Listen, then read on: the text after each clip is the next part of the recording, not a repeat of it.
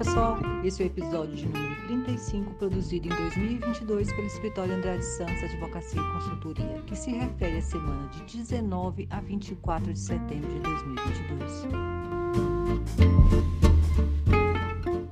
Essa semana o governo retomou a sua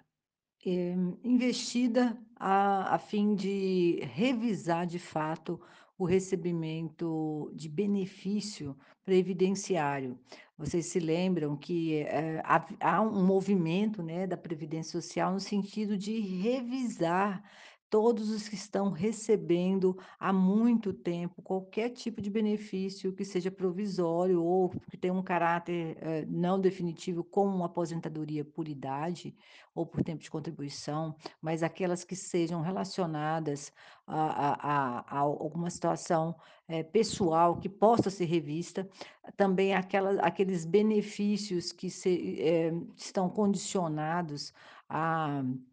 a a a realização de perícia que está marcada há mais de 45 dias, ah, e, eh, com todos os tipos de benefício que são, eh, relacionados a algum tipo de incapacidade, né, e que for forem superior a 6 meses, todos estes, eh, serão objeto dessas dessa desse programa de revisão de benefício por incapacidade.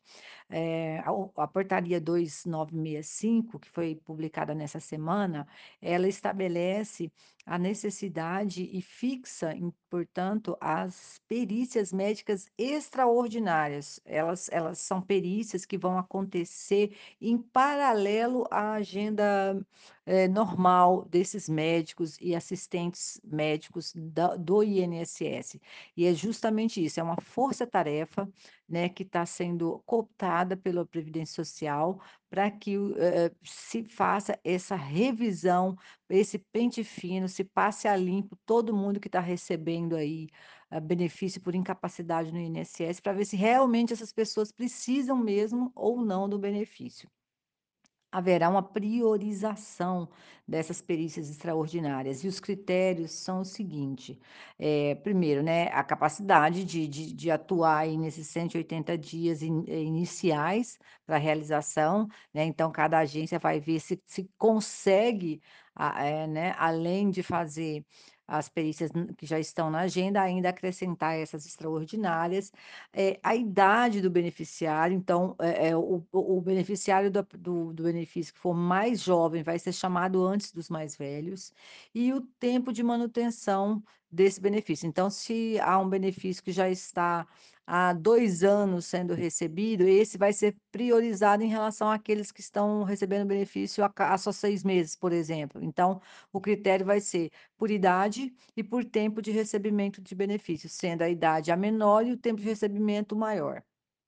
E essa essa eh, esse programa já entrou em vigor, né, já está acontecendo, então, a minha recomendação é para que se vocês têm colaboradores que estão nessa condição, ou seja, recebendo benefício por incapacidade do INSS, para que fiquem muito atentos a recebimento de qualquer, eh, notificação para se apresentar para uma perícia, porque se o o beneficiário não responder a essa a esse chamado, o benefício vai ser automaticamente suspenso, e aí as chances de ser retomados vão ser menores, né. Então, é importante que o que o colaborador ou o beneficiário que está recebendo atenda ao chamado do INSS, vá até lá para ser submetido a essa perícia médica extraordinária. Eu considero a notícia mais importante da semana e também muito aguardada, porque ela é uma conversão de uma medida provisória, eh, foi a publicação da Lei 14.457. Essa lei, ela estabelece o programa Emprega Mais Mulheres, é um programa que a medida provisória já tinha já vinha falando, e também traz umas alterações importantes na CLT, que é a consolidação das leis dos trabalhos, ou seja, a bíblia das relações trabalhistas. Vamos começar pelo mais simples, que é justamente o ajuste que houve na CLT. Um muito interessante que, né, já, eh, suscitou aí bastante debate, foi a mudança do significado da sigla CIPA, Lembra? A Comissão de Prevenção de Acidentes, ela existe há muitos anos, né, e está lá na CLT como uma obrigação dos empregadores e a né, a depender de requisitos, como o número de colaboradores e tal, mas ela existe e ela sempre foi uma comissão permanente de prevenção de acidentes. Pois bem, agora o artigo que estabelecia o que que era a CIPA, ele que é o artigo 163, 163 da CLT, foi ajustado, foi alterado para considerar a sigla CIPA como Comissão Interna de Prevenção de Acidentes e de Assédio, né. Então agora foi acrescentado aí que é uma comissão que previne também o assédio, seja moral ou sexual, né, a gente deduz porque não está escrito lá, é uma dedução. Mas atenção, essas essa essa instituição, né, de da desse novo formato da CIPA, porque não é não é só uma mudança da sigla, também nós vamos ter uma mudança do que significa e do do do do trabalho, né, dessa dessa comissão. E isso depende de instruções que vão ser ainda expedidas pelo Ministério do Trabalho, tá. Então, eh, aguardem, porque provavelmente nós teremos aí portarias sendo publicadas aí ao longo desses últimos meses do ano para eh eh, regulamentar, re eh, trazer a o a explicação do que vai ser do que significa essa mudança, que é muito importante. É algo, assim, que realmente vai mudar, eh, pelo menos pretende mudar a estrutura de trabalho das empresas. A outra mudança, eh, se trata da licença paternidade. Nós vamos então agora, eh, analisar o artigo 473 da CLT, que é aquele que trata da possibilidade do empregado faltar ao trabalho sem prejuízo do salário, ou seja, aquela falta que é considerada justificada legalmente.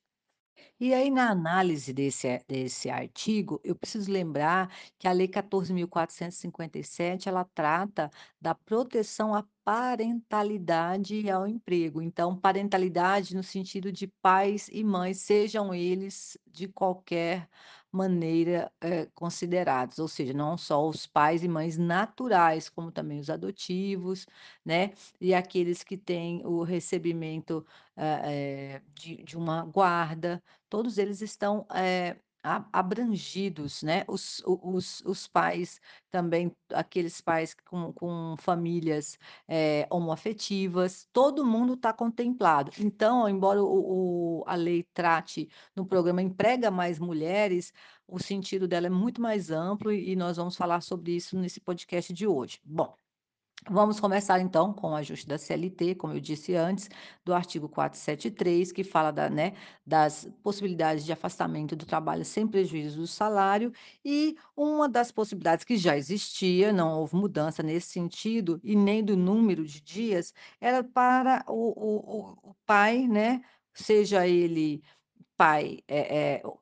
na o o o o 5 dias após o nascimento do filho, isso aí já existia, né, tá lava estava lá no inciso terceiro do artigo 473. Bom, e bom, o o inciso terceiro, ele vem sofrendo alguns ajustes, né, em quantidade de dias, que agora nós temos 5 dias, e se trata o inciso terceiro da possibilidade do afastamento em em relação ao nascimento do filho. Óbvio que a gente está falando não da mãe, porque a mãe já tem o auxílio, já tem a licença maternidade, nós estamos falando daquele que está na condição de pai ou a outra ponta desse de dessa relação em que tem um um bebê que acaba de chegar. Bom, eh, a a a lei agora, ela trata ela esclarece que, embora ela coloque lá, por 5 dias, eu vou ler, né, o que diz a o inciso terceiro da do artigo 473, ela diz assim: "Por 5 dias consecutivos, em caso de nascimento de filho, de adoção ou de guarda compartilhada". Olha só, é muito importante esse ajuste, porque ele está abrangendo também as pessoas que recebem um um um filho na condição de guarda compartilhada, né. Então, o a mudança, ela traz, né, a a o esclarecimento que se trata de dias consecutivos, então não são dias úteis, tinha essa dúvida, né, "Ah, é dia útil, dia corrido, não é dia corrido", já tem esse esclarecimento antes, mas agora ele também diz, não só do nascimento do filho no sentido de né, da luz do do dele vir à vida, mas também no caso do dia, é assim considerado como dia de nascimento, o dia da adoção e também o dia que é concedida a guarda compartilhada. A partir daí, conta-se os 5 dias corridos. Aí vem o parágrafo único desse mesmo artigo 473 e traz outro esclarecimento que sempre é objeto de dúvida, a gente recebe bastante aqui no escritório essa pergunta: "A contagem acontece a partir de quando? Da data que o bebê nasce, um dia depois?" Pois bem, o parágrafo único agora diz com todas as letras: o prazo a que se refere o inciso terceiro, ou seja,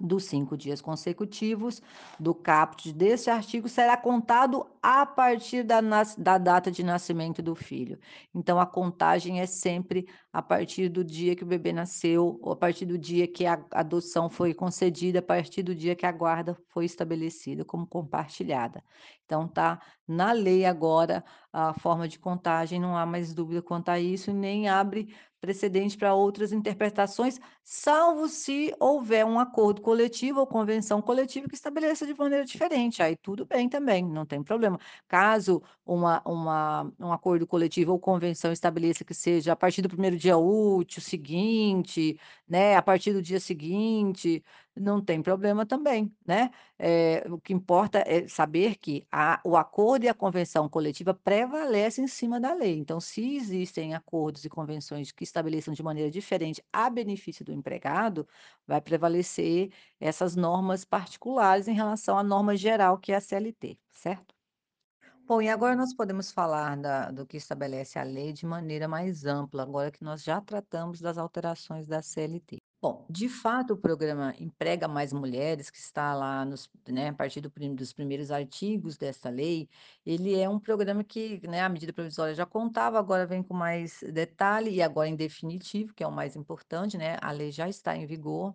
Eh, estabelece que é um programa que é destinado a a inserir e manter as mulheres no mercado de trabalho, né, embora aquilo que eu falei antes, a proteção que o programa estabelece é a parentalidade na primeira infância, parentalidade entendendo aí os 2 polos, né, eh, tanto mãe quanto pai, ou mães e mães, ou pais e pais, o importante é a proteção, do e a manutenção do emprego em relação a pessoas que têm filhos, sejam ou mantém a guarda de crianças que estão na primeira infância, e aí a própria lei estabelece o que seria a primeira infância, tá, a gente vai falar da disso daqui a pouquinho. Bom, mas é importante que vocês saibam que, né, o programa ele tem esse, eh eh, ele estabelece vários, eh, regras que, né, de apoio a essa parentalidade e que vem através de flexibilização do horário de trabalho, né, da possibilidade de qualificação, eh, das mulheres pra, eh eh, entrar em áreas que que que permitam sua ascensão profissional, né, que ela elas possam melhorar, né, de cargos, eh, e aí também nós vamos falar disso já já, porque tem uma uma um ajuste aí muito importante em relação a a salário. Bom, também sobre o apoio de retorno ao trabalho das mulheres após o período da licença maternidade, hã, eh, o reconhecimento das boas práticas, né, quando o empregador realmente resolve adotar essas boas práticas, ele vai receber um um reconhecimento do governo, que se seria o selo Emprega Mais Mulher. Eh, também, eh eh, estabelece esse programa e essa lei, eh, sistemas de prevenção e combate ao assédio sexual, tá, e outras formas de violência no trabalho, e também traz o microcrédito pra mulheres, que também é uma uma algo que já estava na medida provisória que agora vem em definitivo, né. Bom, mas o importante, eh, e aí a gente vai eh, como é uma lei muito, muito mesmo importante, ela traz vários critérios, a gente tá, né, fatiando ela aqui na explicação. A primeira, como eu falei pra vocês, foram ajustes ali da CLT, naquilo que a gente já conversou antes, e também agora eu gostaria de falar pra vocês sobre o auxílio creche. O auxílio creche foi, eh, falado na medida provisória e agora ele vem em definitivo, embora eu precise esclarecer, precisa também de regulamentação pelo Ministério do Trabalho. Então tá lá a lei, tá as condições, e e só que ainda a implementação, ela ainda depende da ação do Ministério do Trabalho, porque o mais importante a lei não está falando, que é os que são os critérios financeiros sobre esse auxílio creche. Então, a lei autoriza os empregadores a criarem aí o auxílio creche, o reembolso creche, e para isso apresenta ali alguns requisitos que precisam ser adotados para que se adote, eh, para que se estabeleça, né, esse no essa nova esse novo benefício aos empregados. Primeiro, tem que ser extensivo a todos, né, não pode ser algo, ah, é só o departamento X. Não, tem que ser extensivo a todos, tem que, eh ah, ser de publicação para que todos saibam que existe esse benefício para quem quiser e preencher os requisitos possa acessar, mas ele só é concedido a, né, ao empregado ou empregada que tenha filhos com a de 5 anos e 11 meses de idade, tá. Então isso aí, como eu falei antes, isso é considerado primeira infância, tá aqui a o limitador, né, de 0 a 5 anos e 11 meses de idade. Essa é a primeira infância que é protegida pela pela lei 14.457 e que traz aí o benefício do auxílio creche. Bom, outra eh, situação, eh, como eu já disse antes, ela não pode ser, eh, discriminatória, né, tem que se servir a todos. E para quem é obrigado a ter a creche interna, ou seja, aqueles empregadores que possuem, eh, 30 mulheres ou mais com idade acima de 16 anos, elas são obrigadas a manter uma creche no ambiente de trabalho ou um local destinado à amamentação, né, pra eh eh, e isso já está na lei, já é obrigatório. O auxílio creche ou o reembolso creche, ele pode ser usado como um substituto desse dessa obrigação pra empregadores que têm mais de 30 colaboradoras. É importante destacar que não está vinculado a ter, tá. Então se você, eh, quer estabelecer o auxílio creche, o reembolso creche, mas não possui 30, eh, colaboradores, tudo bem. Vá a a o Ministério do Trabalho vai estabelecer as contrapartidas dessa de de dessa, né, de desse critério que você vai adotar, independente se você tem 30 ou mais colaboradoras. O que a lei está dizendo é que se você tem, você ainda vai ter o benefício de não precisar colocar uma creche interna ou destinar um local pra, hã, a amamentação, porque a lei obriga, né, a a própria lei também já diz num outro artigo que o empregador, que tem, né, 30 colaboradores com idade de 16 anos, ele é obrigado a manter um local destinado à amamentação, com segurança e qualidade. Então, eh eh, o governo está dando uma contrapartida aí. Você: "Ah, eu não quero fazer o auxílio creche", tudo bem, mas o o local destinado à amamentação nos 6 primeiros meses vai ter que ter. E aí, eh, talvez é uma forma de estimular que o reembolso creche seja aderido aí, né, por todo mundo.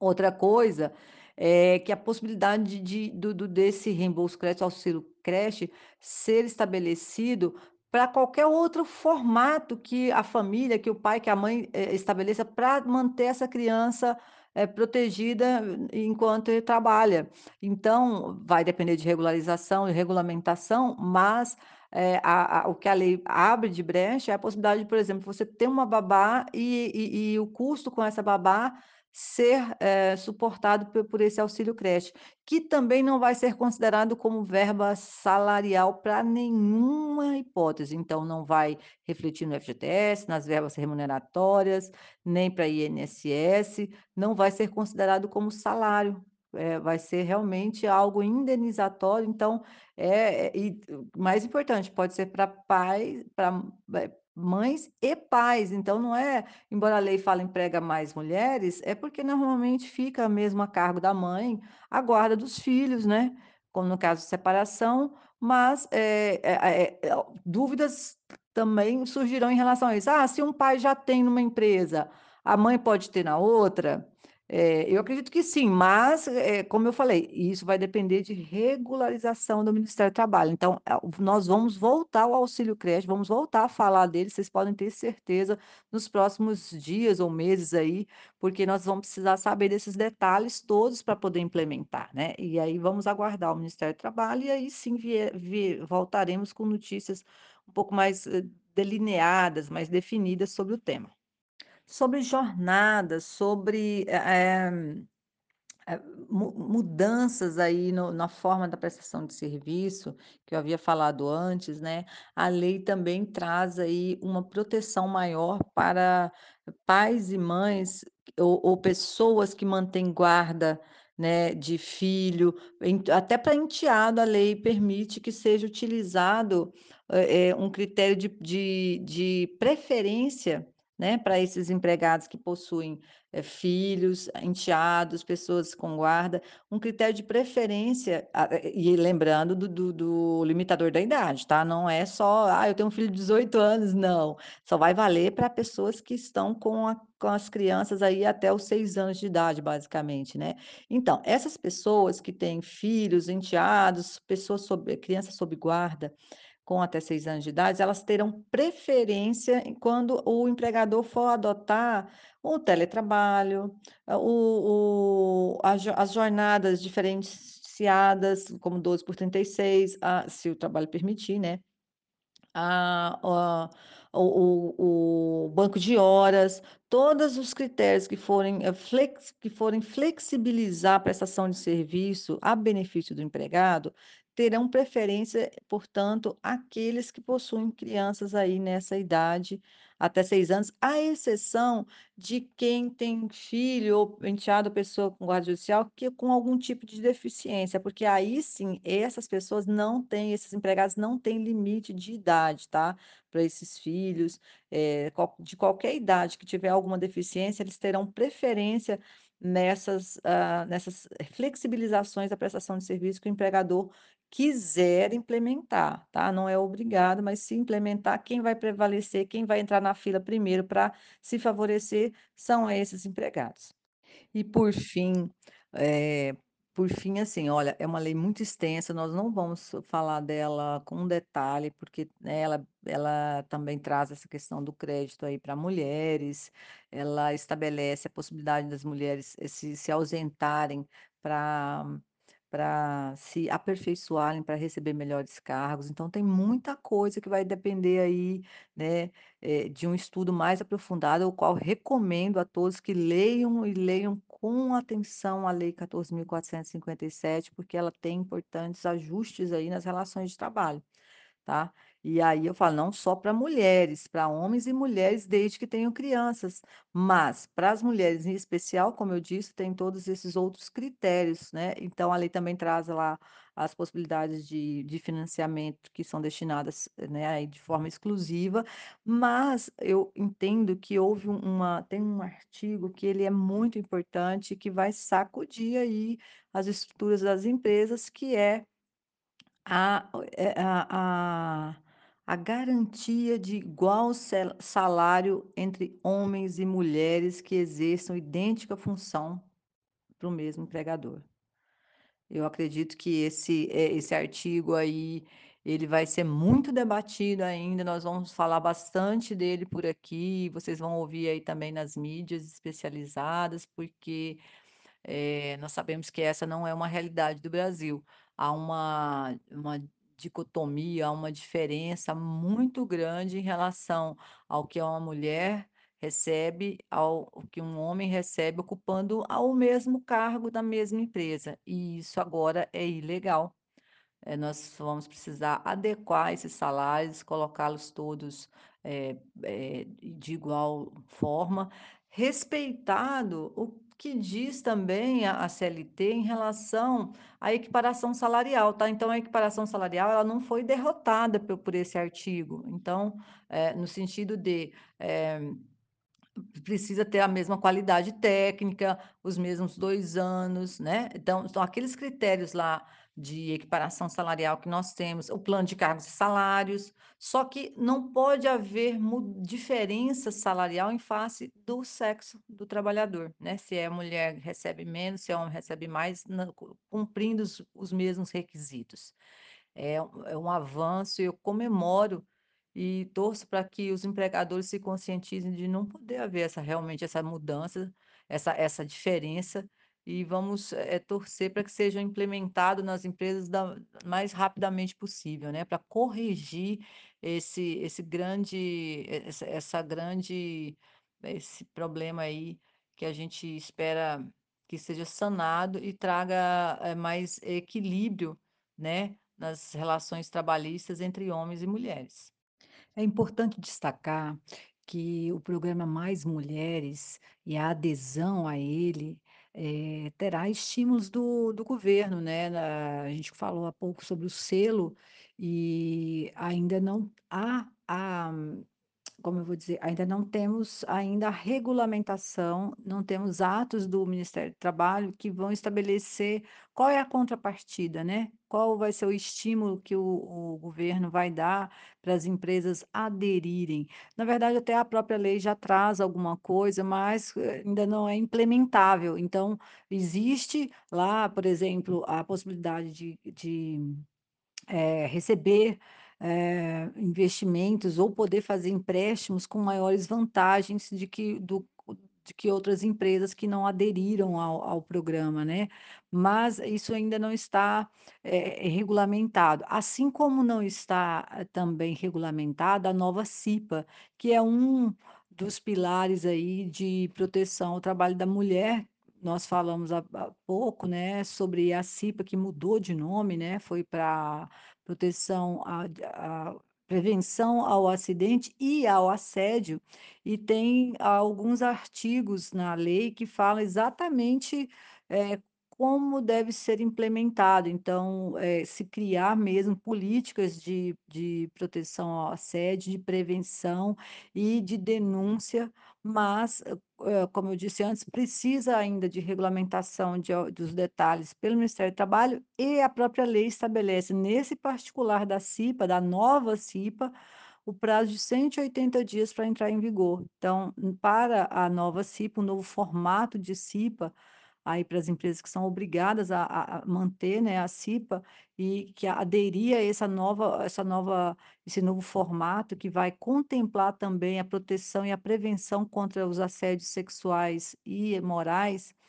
E aí eu entendo que, embora a lei fale da mulher, mas eu entendo que o assédio sexual e o assédio moral, ele também pode ser, eh eh, infringido em relação a homens, né. Homens também podem ser vítimas tanto de assédio moral quanto sexual. Então eu entendo que, nesse particular, a CIPA vai, hã,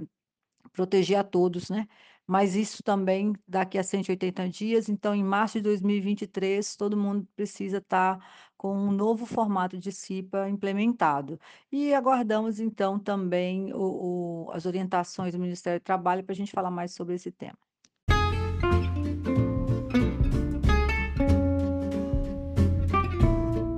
Bom pessoal, esses foram os temas que dominaram a semana. Se houver dúvida, crítica ou sugestão, por favor envie e-mail para atendimento@andradesantos.com.br. Desejo que a primavera tenha encontrado a todos com muita saúde e proteção. Boa semana e seguimos juntos.